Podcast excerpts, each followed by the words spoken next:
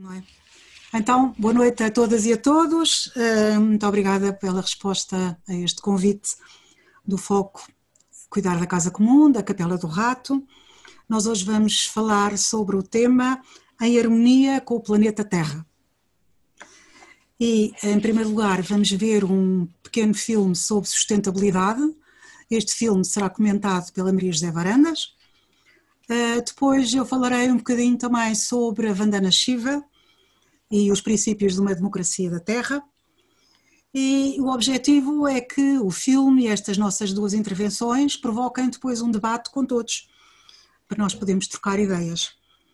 Uh, o pano de fundo, embora não esteja explícito, mas o pano de fundo é realmente a Laudato Si e a encíclica, portanto, do Papa Francisco, que, embora não seja concretamente mencionada, eh, está sempre presente e está sempre eh, latente. Portanto, eh, Pedro, se quiser começar a passar o filme. Muito bem.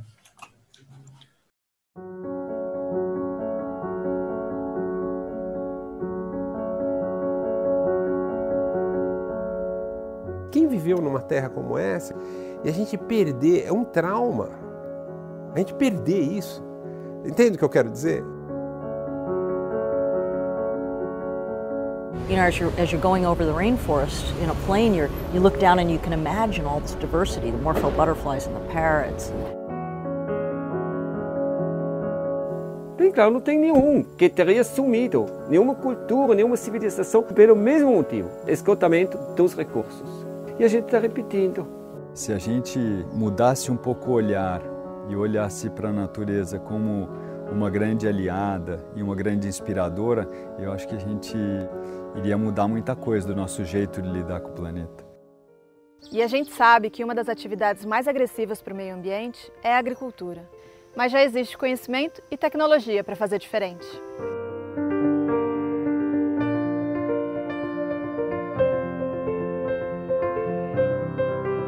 Para mim, agrofloresta é isso, sistemas que são inspirados na natureza.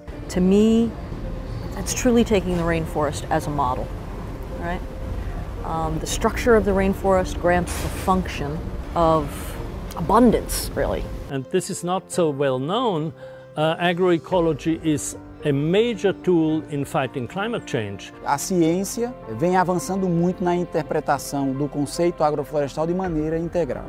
A gente pode pensar a agrofloresta com qualquer tipo de arranjo ou de combinação do componente florestal com o componente agrícola, com o componente pecuário. Há uns 10 anos atrás não existiam muitos filmes sobre agrofloresta e a gente resolveu buscar modelos para filmar e para aprender também. Dentre as muitas experiências brilhantes que a gente viu por aí, uma chamou muito a nossa atenção, foi a agricultura sintrópica do Ernest Goethe viver de floresta, produzir alimentos na floresta, com floresta, posso mostrar que funciona.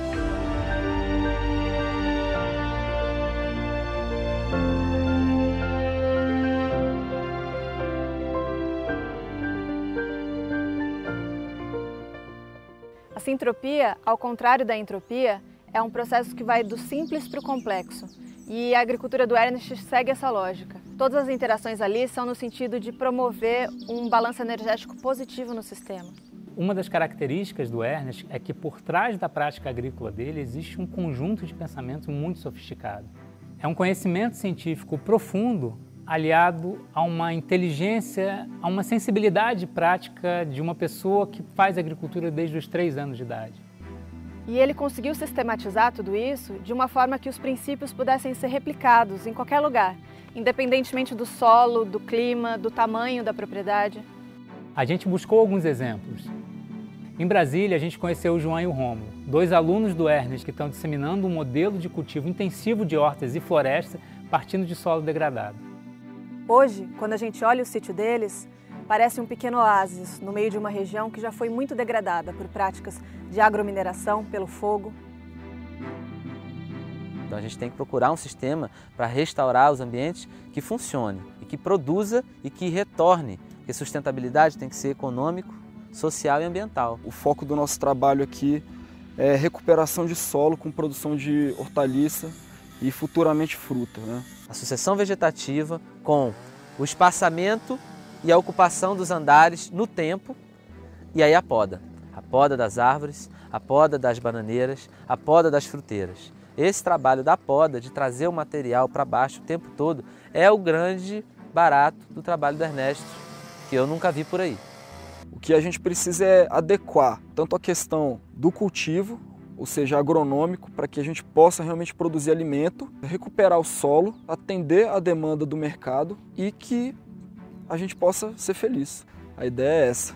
A gente já está aqui com dois anos e meio. Esse sistema ele já tem a própria matéria orgânica dele só com as podas daqui. Eu já não preciso mais trazer matéria orgânica de fora, se eu não quiser. Não é uma perda de energia. Quando eu uso adubo aqui, eu não estou jogando fora. É o contrário da agricultura convencional, seja orgânica ou não. Quando a gente aduba aqui, a gente pega um e transforma em 500. A gente não, a agrofloresta transforma. Um em 500. Na agricultura convencional, seja orgânica ou não, a gente põe um e daqui a pouco tem 0,3. E daqui a pouco tem que botar um, dois, não mais um. Né? Porque a gente não está trabalhando com a vida, com os processos da vida. Então aqui a gente usa o mecanismo floresta, que é o motor que gira e faz o planeta respirar e viver na agrofloresta. No momento que eu colher aqui, o solo vai estar tá melhor do que ele estava antes. Esse é o meu sonho. Vamos plantar floresta e vamos manejar a floresta mostrando que o caminho para a floresta produz alimento e a floresta produz alimento. E dentro disso eu me encantei com esse mundo de possibilidades de fazer ecologia na prática e não só da boca para fora.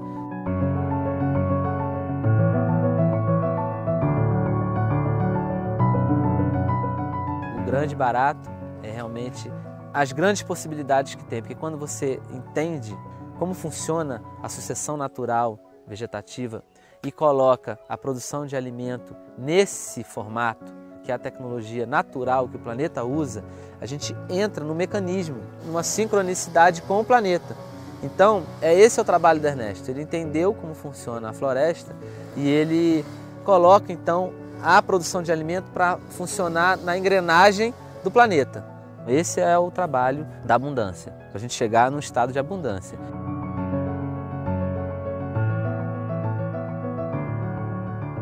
me confirma estou no caminho certo. Trabalhar para criarmos áreas de inclusão permanente e não áreas de proteção permanente do ser humano. AIP. E essa aqui seria um começo de uma, de uma AIP.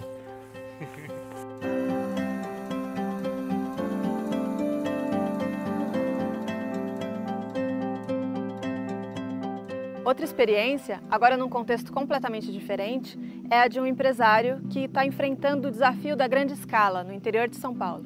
Lá a gente encontrou uma fazenda de orgânicos, estruturada como empresa, que encampou um projeto de pesquisa aplicada em sistemas biodiversos adaptados para grandes áreas. A gente vê desse lado aqui, né? a gente fez um plantio aqui orgânico de madeira sem investir em matéria orgânica no solo, né? Isso que o Ernest desenvolveu das leiras, né? E a gente vê uma diferença enorme. Esse sistema aqui tem uns seis meses a mais que esse daqui e esse daqui está muito mais bonito, mesmo mais jovem. Você observa que o projeto está montado em solos com muita areia, solos muito sensíveis à degradação. Quando eu falei para o Ernest que eu comprei essa terra aqui, eu falei, ah, mas lá a terra ruim, arenosa. Ele falou, não, não, não, não tem terra ruim. E olha o que a gente está conseguindo fazer aqui em um ano e meio. É incrível.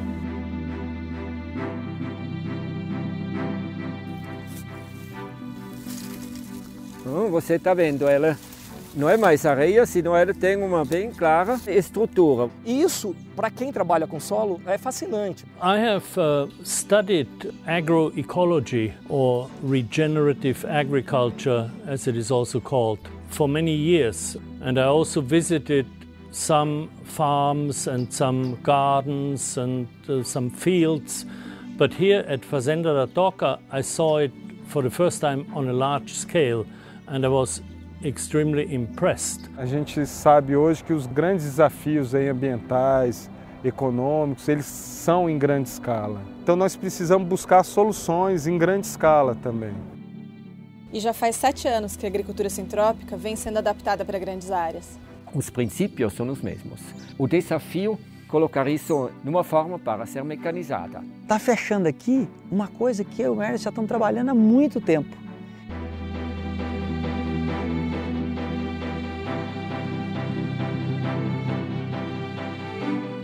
E como essa é uma agricultura que é baseada em processos e não em insumos, é justamente o desenho e o manejo que substituem a adubação e até mesmo a irrigação. Então não me fica mais caro que o outro com seu herbicida. Mas vou ter a grande vantagem de criar vida e não matar vida. Aquilo a diferença é muito, muito grande, porque isso se reflete depois no estruturamento do solo, na fertilidade do solo, na capacidade de retenção de água. E eu acho que isso que o Enes traz de melhor, porque ele consegue pensar de uma forma muito clara de transformar o inimigo, aqui no caso a braquiária, em alguém que está colaborando com o sistema. Não explorando recursos, potencializando sintrópico. Para o Ernest, a poda é como se fosse o combustível das transformações. É ela que coloca o metabolismo do sistema para funcionar no máximo da eficiência, num aumento constante de recursos. E esse é um dos princípios da sintropia.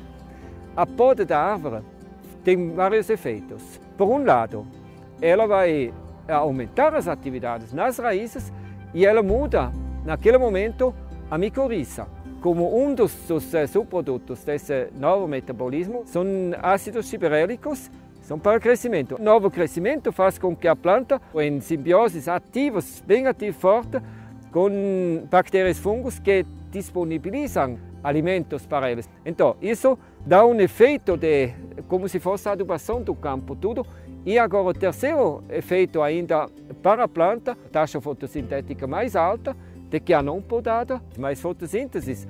Na realidade é mais carbono fixado em, em, em hidrocarbono e é mais raios solares usados, seja esfriando o ambiente. Esfriando o ambiente, você tem mais água. Porque essa é uma grande notícia, né? Porque, ah, vamos inventar a máquina para sequestrar carbono. Não, cara, a gente já tem um sistema produtivo fantástico que já sequestra um monte de carbono, né? E além disso, produz alimento, produz madeira, produz o que a gente quiser, cria biodiversidade, dá dignidade para o trabalhador rural.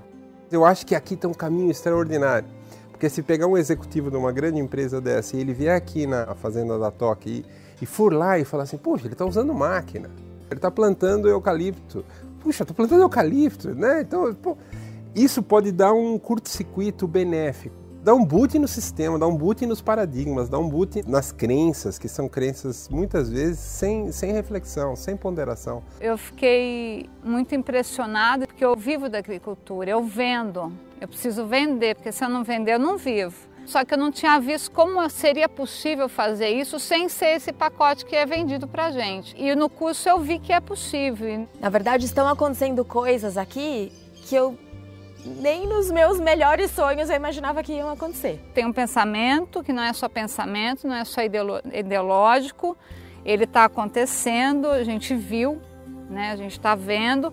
Que a gente traga práticas é, regenerativas, que não só sustentem, mas que gerem esse impacto positivo. E aqui você está encontrando uma possibilidade de fazer um cartão de visita. Essa, essa fazenda aqui é um cartão de visita. Aí você tira e fala assim, ó, Fazenda da Toca, é possível.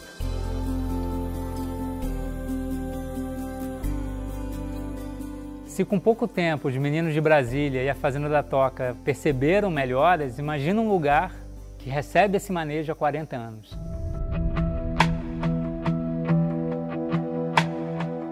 Da nós adquirimos ela em 1984, encontrei aquele lugar como fazenda fugidos da terra seca, desmatado por completo pelo dono anterior, que era dono de serraria. Os maiores problemas que eu tive no início era água, seco e vento. E aí comecei a plantar, trabalhando a dinâmica da sucessão natural. Agora, a mudança é, definitivo do lugar chegou uns anos mais tarde. Na medida que aquelas árvores cresceram, comecei a ralhar e depois fazendo poda. Aquele foi o, aqui no português, hoje em português brasileiro fala-se o pulo de gato. É, mudou tudo.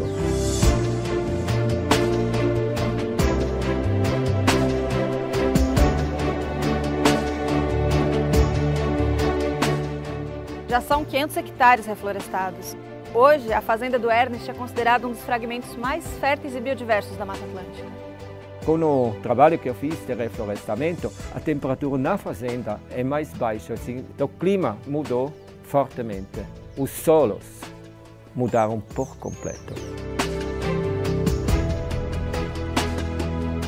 Em 2015 foi a primeira vez que a gente conseguiu captar umas imagens aéreas da fazenda do Ernest.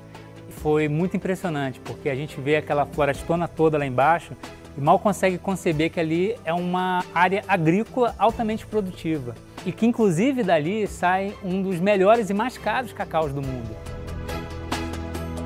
Nos últimos anos, a dinâmica da floresta começou a radiar para fora, assim com que a microrregião está sendo influenciada, está aumentando cada vez mais as chuvas, porque no núcleo, na fazenda, está chovendo.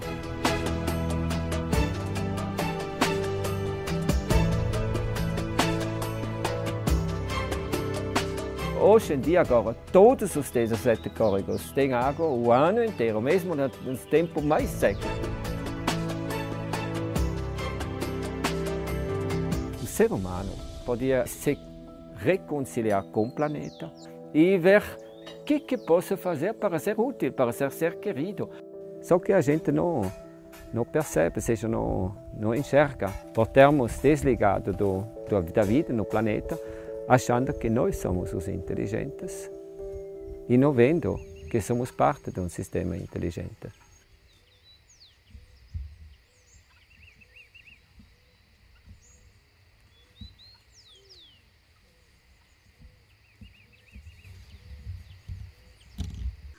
Portanto, a, a Maria José é hum, uma das fundadoras da Sociedade Ética Ambiental, uh, integra a Comissão Científica da Sociedade Ética Ambiental e faz parte do nosso núcleo da Capela do Rado. É uma grande amiga minha e é alguém que se tem interessado durante toda a sua vida e investigado sobre temáticas ligadas à ecologia e à sustentabilidade. Maria José, tem a palavra. Ora, muito boa noite. Muito obrigada, Luísa, pela sugestão aqui para para comentar este curto documentário. Boa noite a todos. Um, este documentário é de facto curto, mas tem uh, muitas implicações. Um, e eu não vou ter tempo para uh, dizer todas essas implicações, mas de qualquer maneira vou procurar sistematizar umas quatro ou cinco ideias-chave que eu recolhi deste documentário uh, e que, de facto, eh, de alguma maneira traduzem eh, em essência aquilo que ele quer e pretende significar. Na sessão passada, não sei se se lembram alguns, eh, trouxemos aqui dois testemunhos de práticas cotidianas individuais que podem, de facto, fazer a diferença neste quadro de uma natureza esgotada e em mudança dramática. Hoje uh, o caminho é diferente, é como se partíssemos do particular para o geral. Hoje procuraremos, de facto, traçar aqui uns princípios mais gerais, uma, uma filosofia que postula a convivência harmoniosa do ser humano com a natureza. Que, aliás, como todos sabem e reconhecem, é, ao fim e ao cabo, o princípio e a finalidade da própria encíclica Laudato Si. Portanto, eh, esta, esta, esta, este princípio ou esta filosofia vem inteiramente contida no, no próprio título. Se repararmos, o, o filme chama Sintropia.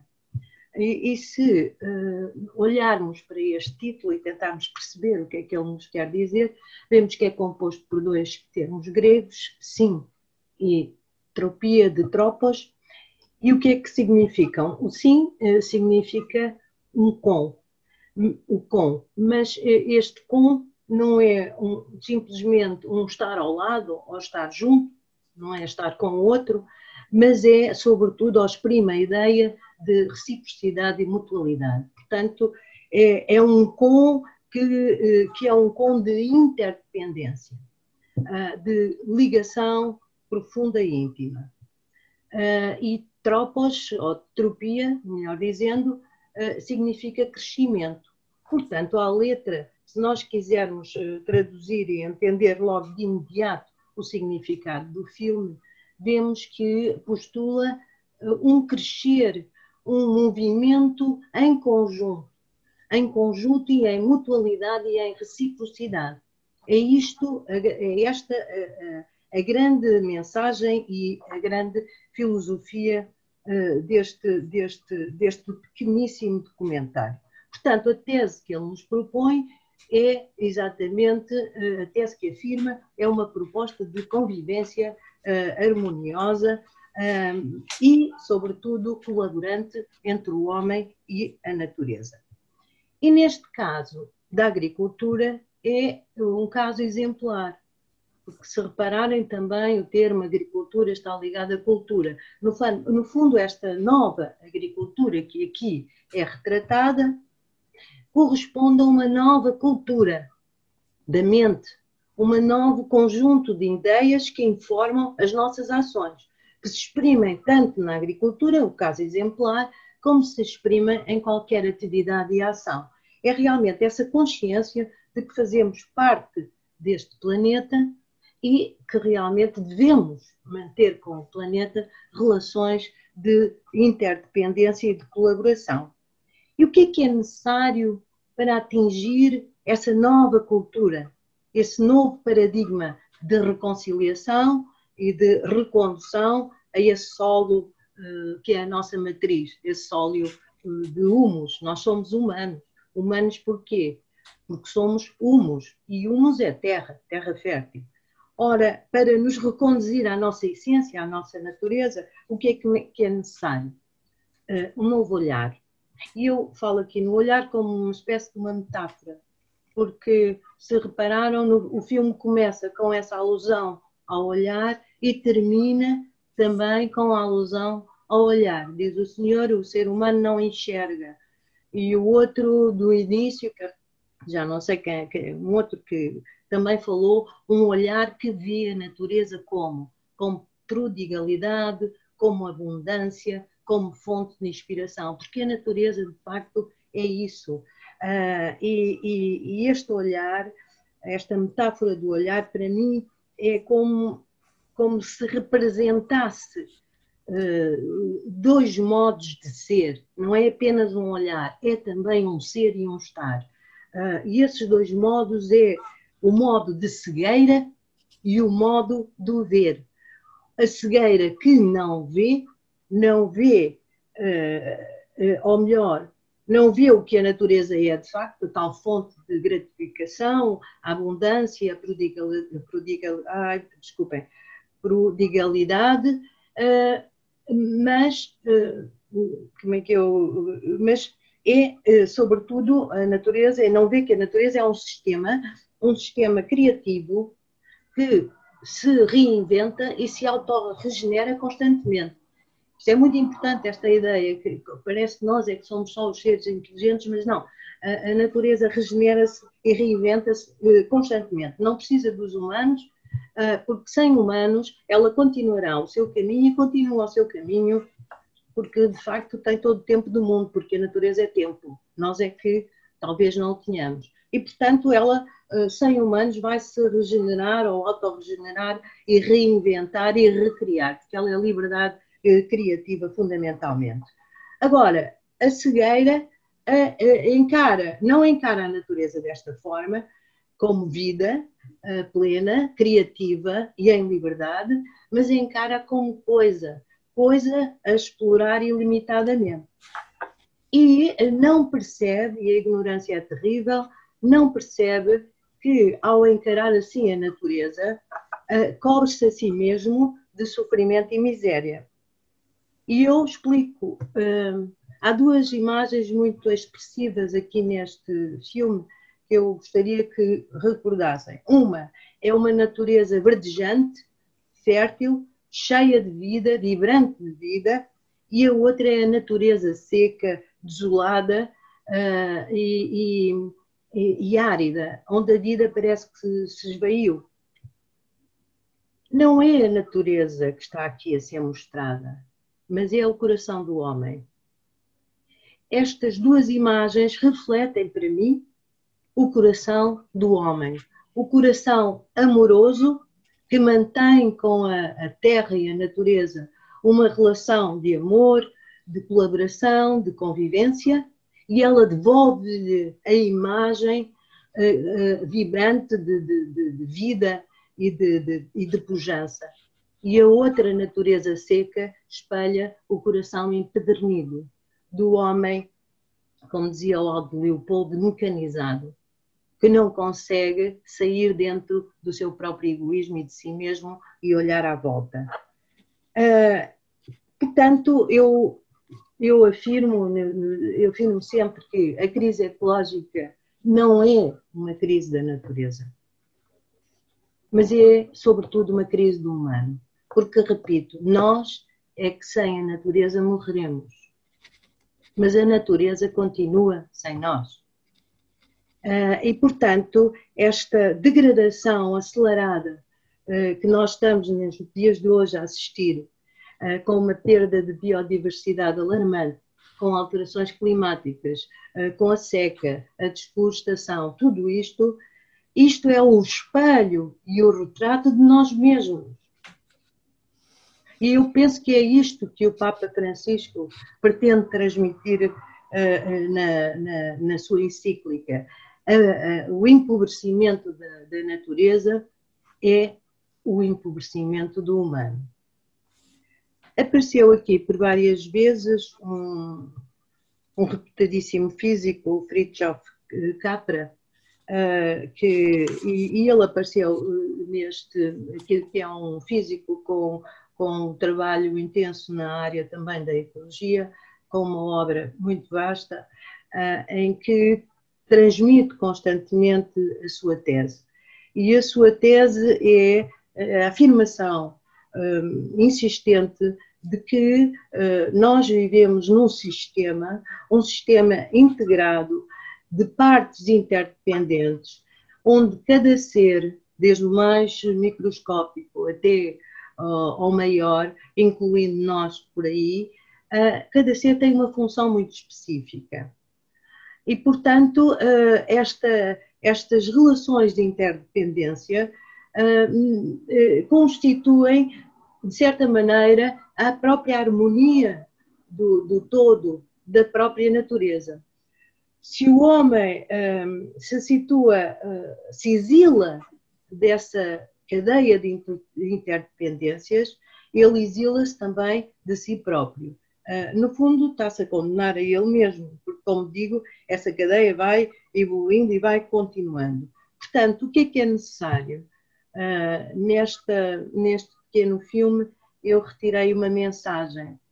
É necessário compreender que esta terra, a natureza, ao fim e ao cabo, que é a mesma coisa que vida, é a nossa morada. E nós temos urgentemente de reaprender a habitar esta morada e a cuidar dela. É um bocado um, esta, para mim, é esta a ideia uh, central deste pequeno documentário e que eu partilho convosco. Muito obrigada, penso que já, já, já alonguei muito, Luísa. Não, não, foi perfeito. Está tudo bem. Uh, obrigada, Maria José. Nós depois, no fim, faremos um, o debate consigo, comigo, com todos. Eh, então, boa noite a todas e a todos. Eh, eu, enquanto professora de filosofia, tenho dedicado a estudar, uma das minhas linhas de investigação tem sido estudar o papel das mulheres na filosofia. E procurei, enquanto dava aulas na Faculdade de Letras, reger algumas cadeiras em que se falava das mulheres na filosofia e se falava de filósofas.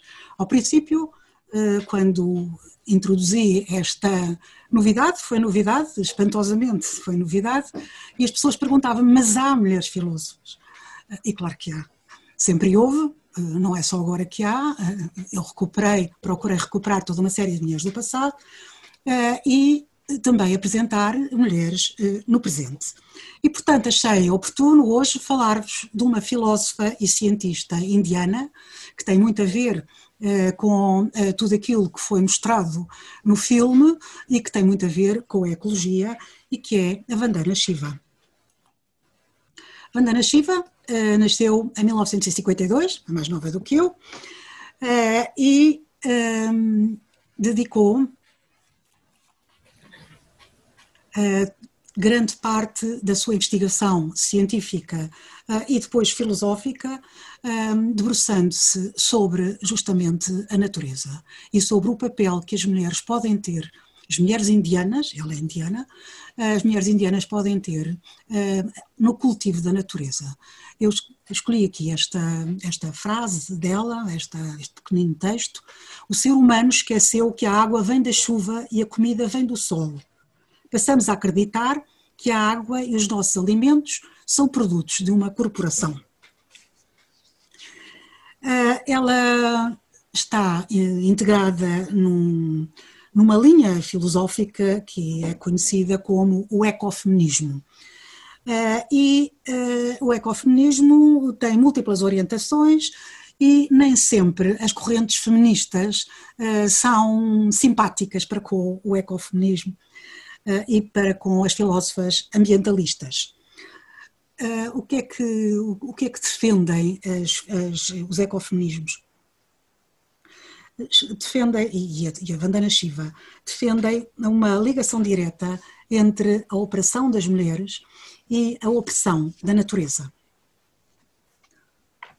Eu mostro uh, este, esta fotografia da Vandana Shiva, que aparece sempre quando a apresentam, em que se vê ela com umas sementes uh, na mão. E realmente ela está muito ligada uh, à temática da guarda das sementes, e da cultura das sementes por parte das mulheres indianas, que eu vou já falar. Ela escreveu muitas obras, eu escolhi três destas obras, que me parecem as que têm mais a ver com este tópico de que estamos aqui a falar. Staying Alive, Women, Ecology and Survival, depois o Ecofeminism, que ela escreveu com uma colega, a Maria Miss, uh, e que está traduzido em português, Ecofeminismo, e depois Earth Democracy, Justice, Sustainability and Peace, cada uma destas obras eh, foi escrita quase com 10 anos de diferença, ela escreveu muito mais, ela tem escrito, tem continuado a produzir até aos nossos dias, mas estas três obras realmente ligam-na à temática eh, de que eh, vamos falar.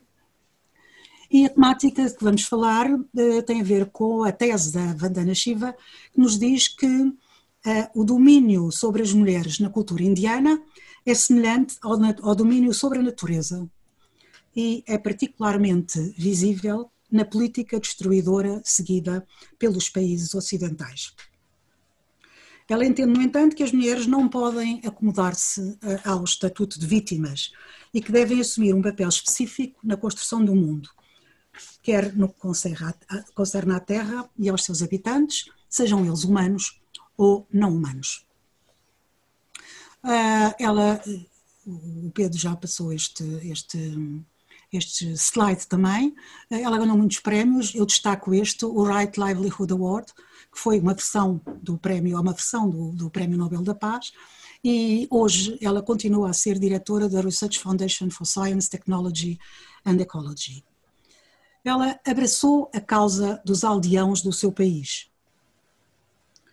e eh, mostrou a especificidade dos problemas que esses aldeãos estavam a sofrer devido ao aparecimento das grandes fábricas que resolveram instalar-se, que se instalaram na Índia para produzir em grande escala produtos agrícolas.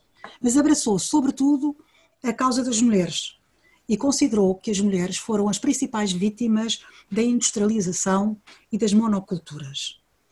E foi justamente evidenciar a resistência pacífica das mulheres contra os grandes monopólios económicos e foi apresentar eh, a luta das mulheres do seu país eh, como modelo a seguir na luta pela autonomia cultural e pela biodiversidade. Ela defende as mulheres recusam-se a formar parte desta cultura de ódio e de violência. Com as suas vidas mostram que o amor e a compaixão, o repartir e o dar, não são apenas qualidades humanas possíveis, mas antes constituem qualidades necessárias para que sejamos humanos. Na obra de que eu vos falei, o Earth Democracy, Justice, Sustainability and Peace, ela relata os diferentes combates eh, empreendidos contra o mercado livre e contra uma globalização eh, empresarial. E vai lembrar uma política que vem de trás e que é a política das enclosures.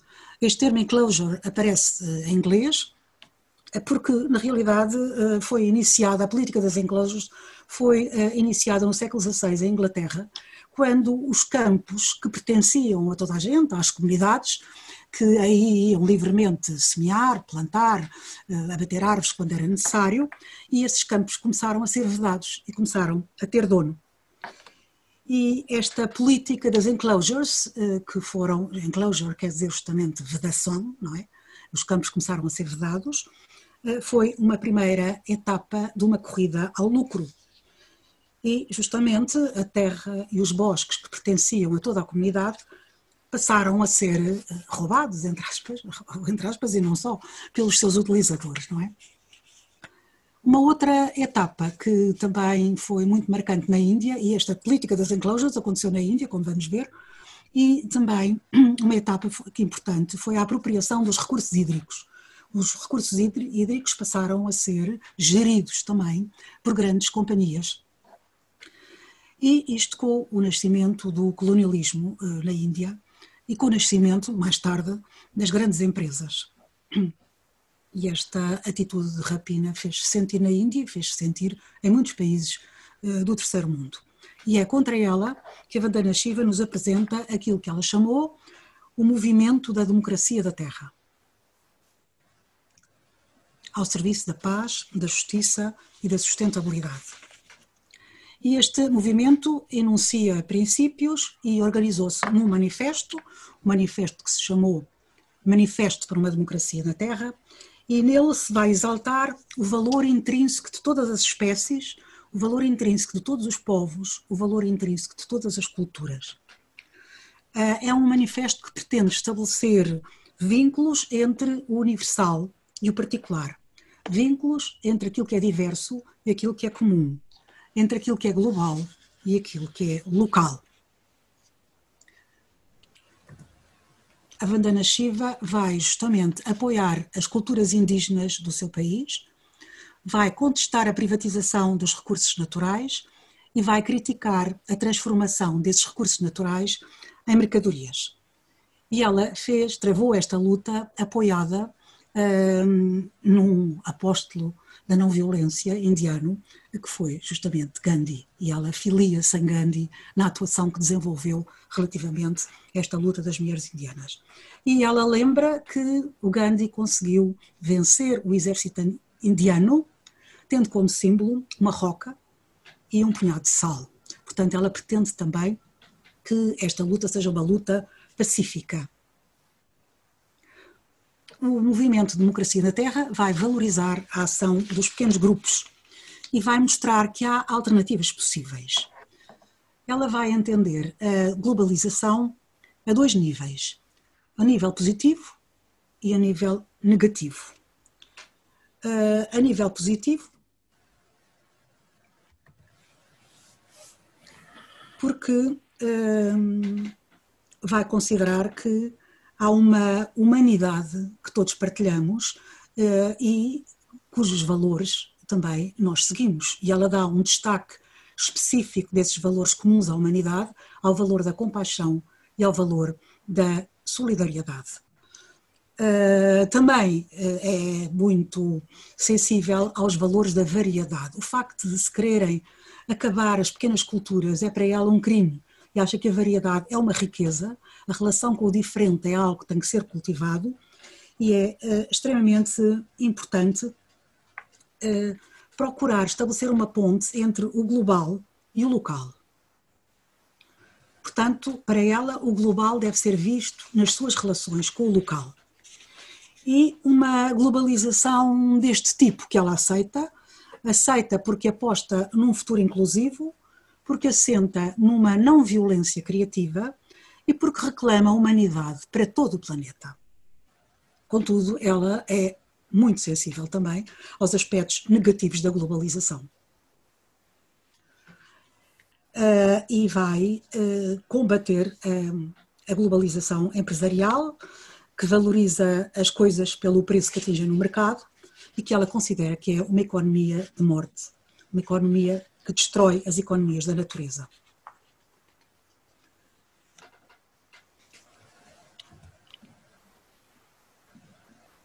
Pode passar? As economias da natureza, o que é que são as economias da natureza? São as que produzem naturalmente a regeneração do meio ambiente. E ela vai também valorizar as economias de subsistência. E uh, são essas economias de subsistência que vão assegurar a vida das pequenas comunidades, e essas economias concretizam-se em determinadas ações, como plantar, como colher, como buscar água, como preparar alimentos. E todas estas ações na Índia eram praticadas pelas mulheres, eram tarefas típicas das mulheres indianas e para elas eram tão naturais como os fenómenos da Terra. Ora, a globalização eh, industrial e empresarial impôs-se como a única solução. Uh, e isto para ela é falso. Uh, a globalização não é a única solução. Uh, é, é, é, falso e é evitável, não é? ela admite que a agricultura industrial promete riqueza, é verdade, mas na realidade o que é que aconteceu? Aconteceu na Índia, produziu essencialmente escassez de recursos, escassez de meios de trabalhos e escassez de meios de vida e os grupos mais débeis ficaram privados do sustento uh, que normalmente tinham devido um, à, à, utilização dos recursos naturais, uh, utilização essa que lhes foi uh, interdita, interditada. Um, estes diferentes movimentos que se colocam sob a designação comum Democracia na Terra integram uh, uma série de ações. Ações, nomeadamente, de persistência, e de eh, cooperação. Na Índia, Vandana Shiva acarinhou pequenos grupos locais. Pequenos grupos locais que desobedeceram, pequenos grupos locais, neste caso muito concreto, eram constituídos por mulheres, e mulheres que desobedeciam à ordem de grandes companhias, como por exemplo a Monsanto ou a Cargill, de entregarem as suas sementes. As mulheres habitualmente guardavam as sementes, trocavam-nas entre si e replantavam-nas. Quando essas grandes companhias entraram na Índia em força, eh, deram, distribuíram de grátis, grátis sementes às mulheres, só que essas sementes tinham uma duração mínima, eh, não eram trocáveis, não eram replantáveis, eh, isto teve como consequência fomes, e uma perda muito grande já da, da, vida frugal e difícil que era a, mulher, a, vida das mulheres indianas, mas que se tornou muito mais difícil e muito mais frugal, ou seja, elas da frugalidade entraram nitidamente na pobreza. E o que a Vandana Shiva fez foi fomentar um movimento de resistência civil. E este movimento de resistência civil levou as populações a manterem os seus hábitos alimentares. Em vez de se iniciarem num determinado tipo de alimentação completamente diferente da sua, que era aquela que lhes propunham as grandes companhias, a Vandana Shiva propôs que elas fizessem guerra aos produtos transgénicos. E, as, digamos, as, as guerras que ela fomentou foi a guerra contra esta grande companhia, a Monsanto, eh, também fez guerra à Pepsi-Cola e à Coca-Cola, que se introduziram na Índia e que estavam a ganhar um grande terreno, eh, e também ao arroz basmati, ou seja, a guerra ao arroz, basmati, não, ela quis preservar o arroz basmati tal como era habitualmente cultivado pelas mulheres eh, e eh, negar que esse arroz fosse apropriado também por uma grande companhia. Uma outra sua luta foi contra a apropriação do arbusto da canela, eh, que foi concedida uma patente europeia e que ela pretendia que continuasse nas mãos de quem o cultivava. E eh, uma, uma das, digamos, dos grandes monstros com que ela, contra, os quais, contra os quais ela lutou e fomentou a luta das mulheres indianas contra eles, foi a companhia Rice Tech, que se tinha apropriado do tal arroz basmati. Uh, e foi, fomentou toda uma série de ações judiciais contra o Monsanto e foi justamente apoiar movimentos de desobediência civil contra a entrega das sementes. E em toda esta luta que ela empreendeu, ela foi extremamente protetora e, e fomentou a, a, o papel das mulheres, porque achou que as mulheres indianas tinham sido as primeiras vítimas das grandes companhias. Isto porquê? Porque a mulher indiana era quem tradicionalmente administrava os alimentos, quem distribuía a água, uh, tinham um protagonismo enorme nas atividades de semear e de plantar e também na atividade florestal. Portanto, elas representavam um sustento essencial no suporte das famílias e eram essenciais também para o equilíbrio ecológico. Ora, ela pretendeu recuperar esse papel para as mulheres indianas que lhe, tinham sido tirado, que lhe tinha sido tirado uh, devido uh, justamente às, às, grandes fábricas que se instalaram na zona onde elas trabalhavam. E escreveu: para que haja igualdade de género, é necessário ver as mulheres na sua plena humanidade, como produtoras e criadoras, como guardiãs da cultura, como decisoras políticas, como seres espirituais. E a sua estratégia foi justamente não permitir que as mulheres fossem consideradas vítimas, ela não cultivou o estatuto de vítima na mulher, mas sim mobilizou as mulheres indianas para uma luta não violenta quanto à construção de economias vivas. E uma das lutas em que ela se empenhou mais foi esta que foi conhecida eh, por Shipko, Uh, ou seja, vem aqui a fotografia de uma série de mulheres e crianças abraçadas a uma árvore. E nesta região de Shipko, que era nos Himalaias, havia florestas enormíssimas que, que, que, que essas fábricas pretendiam arrasar uh, para fazer suas plantações.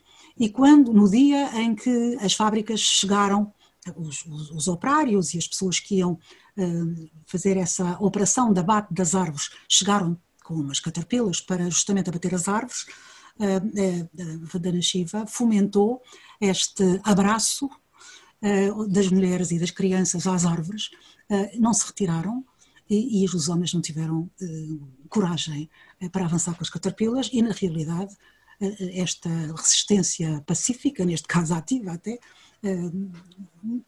vingou e as árvores não foram, não foram abatidas. Uma outra ação que ela também eh, estimulou foi em Kerala eh, contra as fábricas da Coca-Cola. E este hum, slogan foi adotado Coca-Cola, Pepsi-Cola, Quit India, e faz parte daquilo que se chama a Declaração de Plashimada, que ela também eh, fomentou. A originalidade da Vandana Shiva relativamente a outras filósofas ecofeministas, porque hoje em dia fala-se de ecofeminismos e há uma série de correntes ecofeministas, eh, foi justamente mostrar o potencial revolucionário das mulheres do terceiro mundo.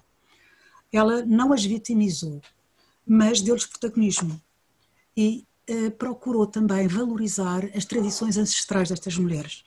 Daí o destaque a um conceito espiritual que na Índia eh, tinha eh, uma grande adesão e que era o conceito de Prakriti, que é um princípio feminino eh, considerado estar eh, na origem da criação, que é adorado pelos indianos como estando na origem da criação. E é a terra, esse princípio feminino, tem a ver com a terra, e a terra é recuperada como mãe, e é recuperada como mulher. E, portanto, ela trabalhou muito na recuperação simbólica, eh, no princípio simbólico da mãe índia, que ela opõe e que opôs ao Estado militar. Segundo a Vandana Shiva, as mulheres estão mais próximas do conceito sagrado da vida, e há que reivindicar o princípio feminino e exigir uma atitude de respeito pela vida e de respeito pela natureza. E essa atitude de respeito pela vida e pela natureza devia estender-se a todos os povos. Ela vai justamente colocar as mulheres na primeira linha da defesa da vida e a sua grande obra foi justamente essa. Eu, para terminar, eh, lembro uh, o início da Laudato Si, um documento mais, mais tardio do que, uh, do que é toda esta luta da Vandana Shiva, mas que eu penso que pode ser também ligado. E lembro os dois primeiros parágrafos do Papa Francisco, na encíclica Laudato Si, uh, a nossa casa comum pode-se comparar ora a uma irmã com quem compartilhamos a existência, ora a uma boa mãe que nos acolhe nos seus braços. Esta irmã clama contra o mal que lhe provocamos por causa do uso irresponsável e do, abuso dos bens que Deus nela colocou.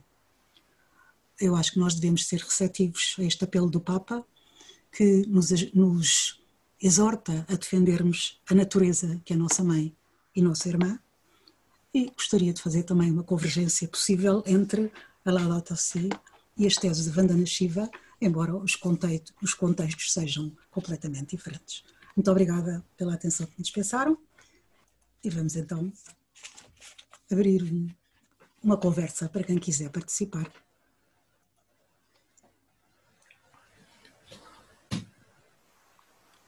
Eu presumo que esteja a Rita, a Rita Costa para moderar o debate. Não a estou a ver? Eh, estou, estou. Rita. Estou aqui. Sim, sim. Eh, eu estou aqui. Quem quiser, ou, ou pode levantar a mão, ou pode escrever uh, alguma questão uh, no bate-papo, pode optar por uma das duas.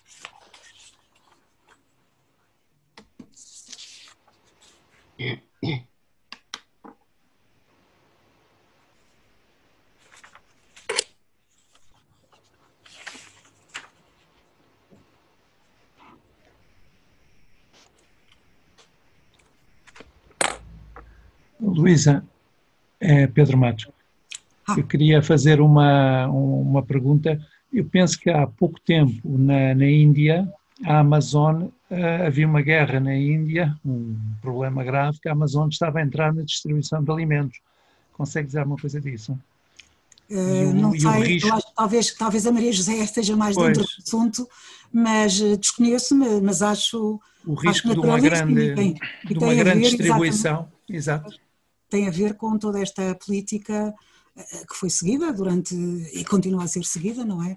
De intrusão e de alteração dos hábitos alimentares e desrespeito desses hábitos alimentares, eh, procurando uma uniformização e impondo um determinado modelo como se esse modelo pudesse ser ou tivesse que ser um modelo único, não é? Não sei se Maria José. Eh, não, também não tive conhecimento, portanto não, não, não posso pronunciar, não. Era uma situação que também já tinha acontecido antes com os holandeses, não é? no século XVI, XVII, com a, a monocultura da, da, canela e toda aquela exploração que houve uh, em, em, determinadas zonas do mundo com monoculturas e monoprodutos que trouxeram depois a quase a obrigatoriedade de comprar os bens essenciais à companhia que o, que o explorava. Claro. Enfim. Isto aqui era uma estratégia, neste caso da Bandana Shiva, eh, ela denunciou justamente a estratégia de que era, eh, no fundo, dar as sementes, porque essas grandes companhias começaram por dar, por distribuir sementes, e pedir às mulheres que, que, as mulheres lhes entregassem as sementes que habitualmente cultivavam.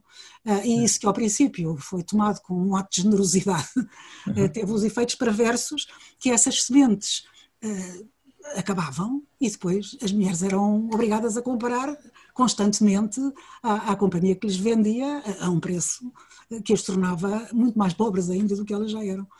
E, e são muitas vezes sementes modificadas para aceitar exatamente, determinado tipo de transgénicas e para obrigar a utilizar determinados tratamentos e sem esses tratamentos elas não vinham. Exato, Portanto, e é o excesso de água que elas exigiam também. Claro. Não? É? Uh, posso fazer uma pergunta à Maria José? Sim. Gostava de saber se, se podemos ter acesso a, a esse documentário que passou. É porque uma das minhas filhas eh, trabalha, é agrónoma, trabalha numa, numa associação de produtores do Ribatejo e ela debate-se exatamente com esses problemas das monoculturas e, e, e, procuram defender os seus pequenos agricultores, os pequenos produtores, mas às tantas, mesmo esses pequenos produtores, eh, preferem entregar-se nas mãos das. Por exemplo, eles têm o tomate da Heinz e das Sugais e etc., que lhes asseguram eh, mais lucro, mas pronto, só podem fazer tomate, só podem fazer e, e, de facto, quer dizer, nós os urbanos eh, não conseguimos modificar muito estas coisas, não é? Mas, mas mais eles que estão no terreno talvez, talvez consigam. Pois eu, eu, há uma série de comentários, este foi escolhido também pelo tempo, porque há comentários mais, documentários mais longos, à volta de 40 minutos, que no, no caso desta sessão seria excessivo.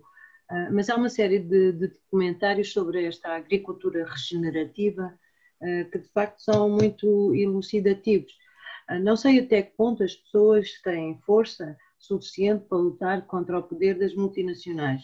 realmente é, é, muito difícil, porque estas multinacionais, eu, eu ia falar, pronto, já se falou aqui, a Monsanto, por exemplo, que está ligada também neste momento à Nestlé, ah, elas realmente procuram dominar, através também da cultura transgénica, dos transgénicos, procuram dominar completamente uh, todo o mercado das sementes. E, e, hoje em dia, mesmo quando nós vamos comprar ao, mercados biológicos, nós estamos a, a, comprar produtos transgénicos, porque as sementes tradicionais, daí a luta da bandana chimpa para proteger as sementes, as sementes tradicionais caíram nas mãos destas multinacionais que não lhes interessa, de facto, eh, que continuem esse tipo de culturas de produtos tradicionais e o que lhes interessa é realmente expandir maximamente, portanto, estas culturas transgénicas, que, como também já foi dito e muito bem,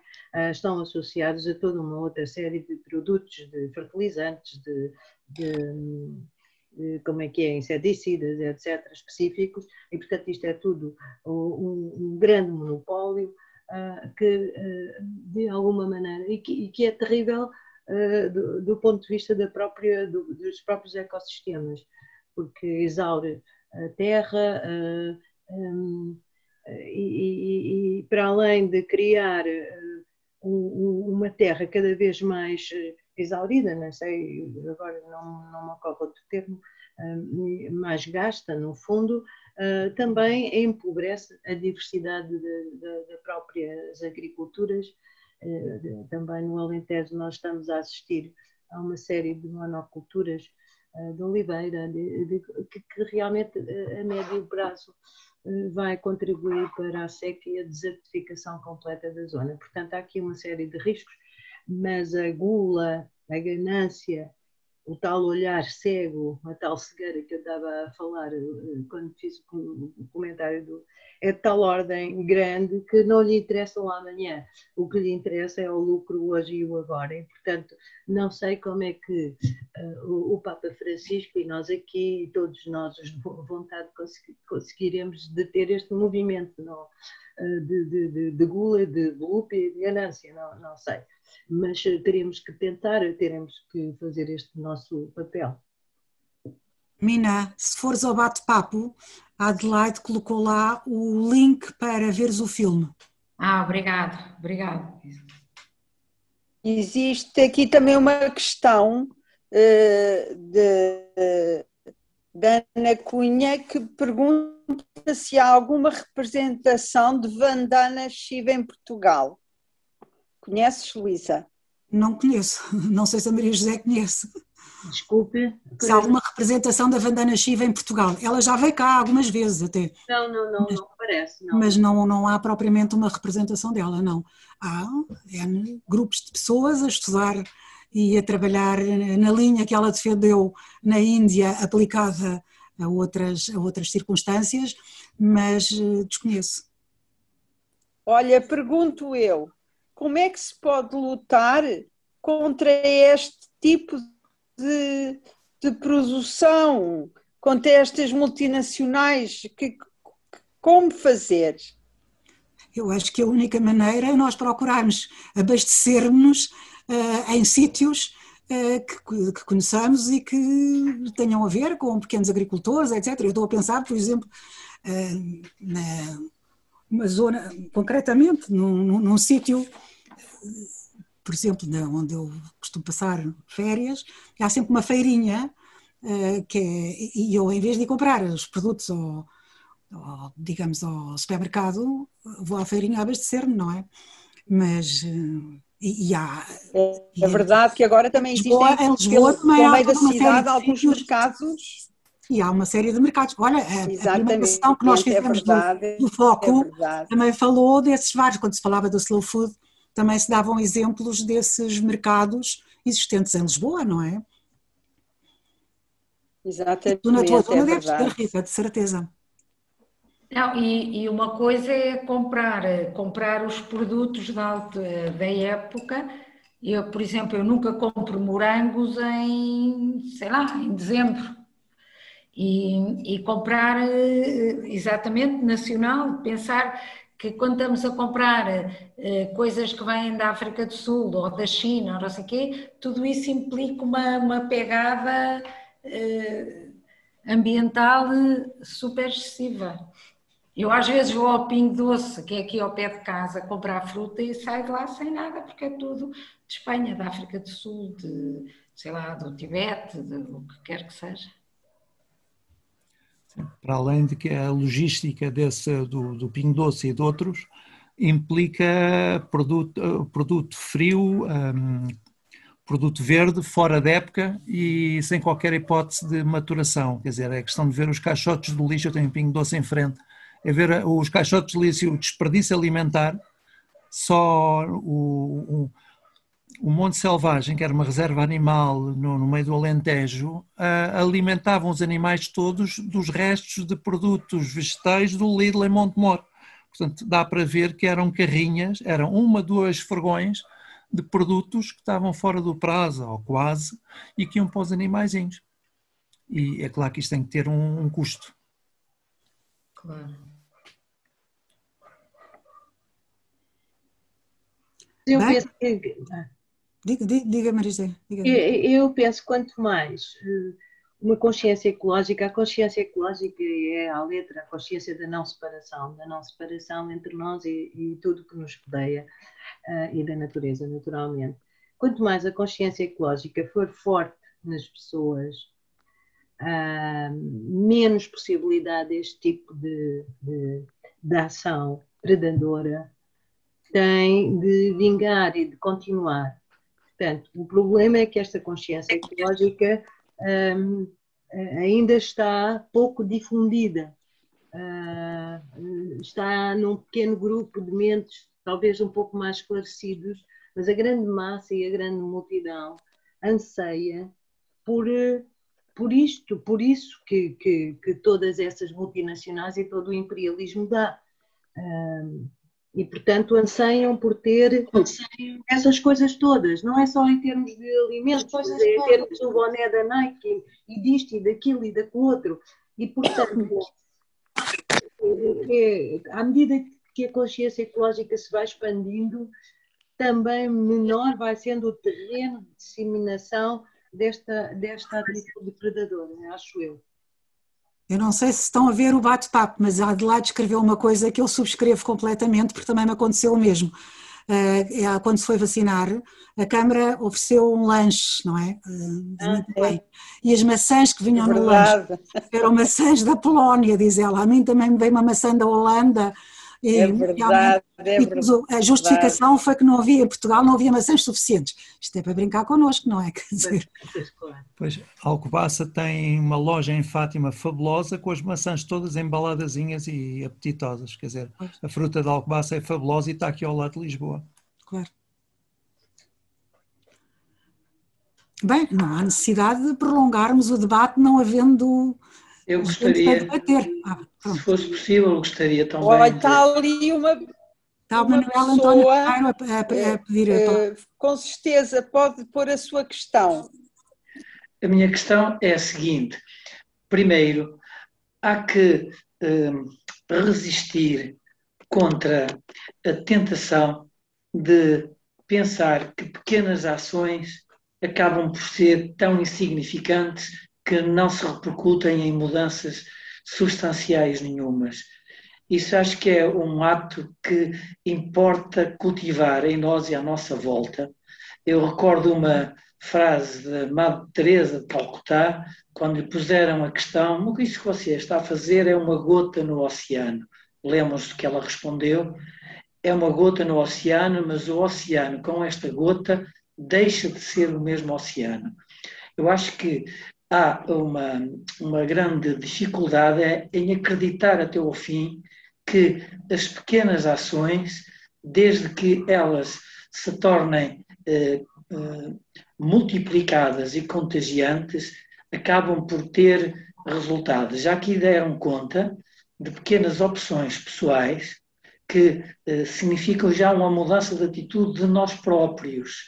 E é um facto que muitas vezes até era mais prático a gente comprar aquilo que está ao nosso lado, eh, mas quando dizem que vão às feirinhas, eu, por exemplo, sou aqui do Norte, vivo no Porto e adquiri o hábito de ir fazer as minhas compras de legumes, de frutas e produtos frescos a uma feira que há ao sábado de manhã, eh, na Senhora da Hora. Feira essa que vende os produtos diretamente dos produtores que vêm dali da zona da Póvoa, do norte da Póvoa e aqui ao redor do Porto, e os produtos são incomparavelmente melhores. E, ao contrário do que muita gente diz, eh, são até mais baratos, porque há também esta coisa, realmente, muitas vezes nós vamos a estes mercados e veem que aquilo que é, que é dito que é de produção biológica, muitas vezes é muito mais caro e é muito fácil a gente pedir que as pessoas optem por comprar carne, quando as pessoas não têm dinheiro, não podem mesmo socorrer-se a não ser daquilo que está mais ao seu alcance. Isto é uma, uma atitude que me parece que é louvável, mas que nós temos que acreditar o suficientemente para contaminar outras pessoas para fazer esta opção. Outra coisa que também me parece eh, eh, estar ao alcance de muitos, não de todos, nas grandes cidades isto é mais difícil, dado que muita gente vive em apartamentos sem nenhum tipo de contacto com a terra, mas as pessoas que tiverem possibilidade de ter um pequenino quintal, um pequenino canteiro, eu tenho um pequeníssimo canteiro onde cultivo o tomate que me dá para pôr na, congelar para todo o ano tem todo o tipo de ervas aromáticas e tem algumas hortaliças que me rendem. O meu, o meu canteiro não tem mais que 4, 5 metros quadrados. Era uma questão de nós acreditarmos. Agora, há dificuldades reais, também há que, que, que, que expor em, em evidência, é que estas transformações das grandes multinacionais, produtos fitossanitários muito, muito eficientes, etc., têm tido como consequência que as próprias pragas ganham resistência a estes tratamentos e cada vez mais os tratamentos estão a ser mais prejudiciais e mais tóxicos.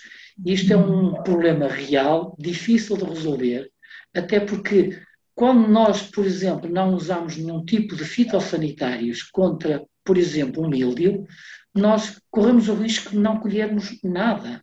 Claro que há produtos menos agressivos pelos quais eu opto, mas se eu não, não utilizar esses produtos, eu acabo por não, não colher coisa nenhuma. Isto é uma dificuldade, nós também temos que partilhar as oportunidades, acreditar nelas, difundi-las, mas ter também consciência de são, quais são as dificuldades, até para incrementar a criatividade, eh, inclusivamente a, a, competência técnica de quem for capaz de nos orientar. Aqui no Norte há uma empresa, a empresa que faz o tratamento do lixo, chamada Lipor, tem feito coisas verdadeiramente notáveis. Todos os produtos eh, fertilizados que eu utilizo nada é químico, é tudo resultante do, do tratamento do, do, lixo orgânico da cidade de Porto. E é fantástico como aquilo é realmente um fertilizante ótimo. É preciso também que haja, eh, digamos, eh, empresas com escala suficiente para resolver problemas que são criados pelas grandes multinacionais, que são problemas de tal dimensão que muitas vezes não está ao alcance das nossas curtas e pequenas iniciativas. E era isto que eu queria dizer. Desculpem a minha intervenção de ter sido longa. Não, muito obrigada. Foi muito esclarecedor e muito útil. Eu não sei se, se é a altura de eu poder intervir, mas se não. Sim, sim. Há uma pergunta ali nas mensagens. Exato. O Ivo Gomes Francisco queria fazer uma pergunta, não? Uh, não Está a fazer. O Ivo Gomes Francisco. Sim, eu estou, Está a falar. Está a fazer, está a fazer. Não é propriamente uma pergunta, é, digamos, eh, acrescentar algo mais à, à temática que está a ser posta, que era, que começou exatamente com a dúvida de se somos capazes de lutar contra as multinacionais. Uh, e eu diria que ou somos capazes de lutar contra as multinacionais ou desaparecemos todos, uh, a breve trecho. Uh, e, por outro lado, a sociedade civil não sabe ou ignora, digamos, o poder que tem. Uh, eu lembro às pessoas que nós, em primeiro lugar, todos nós somos consumidores.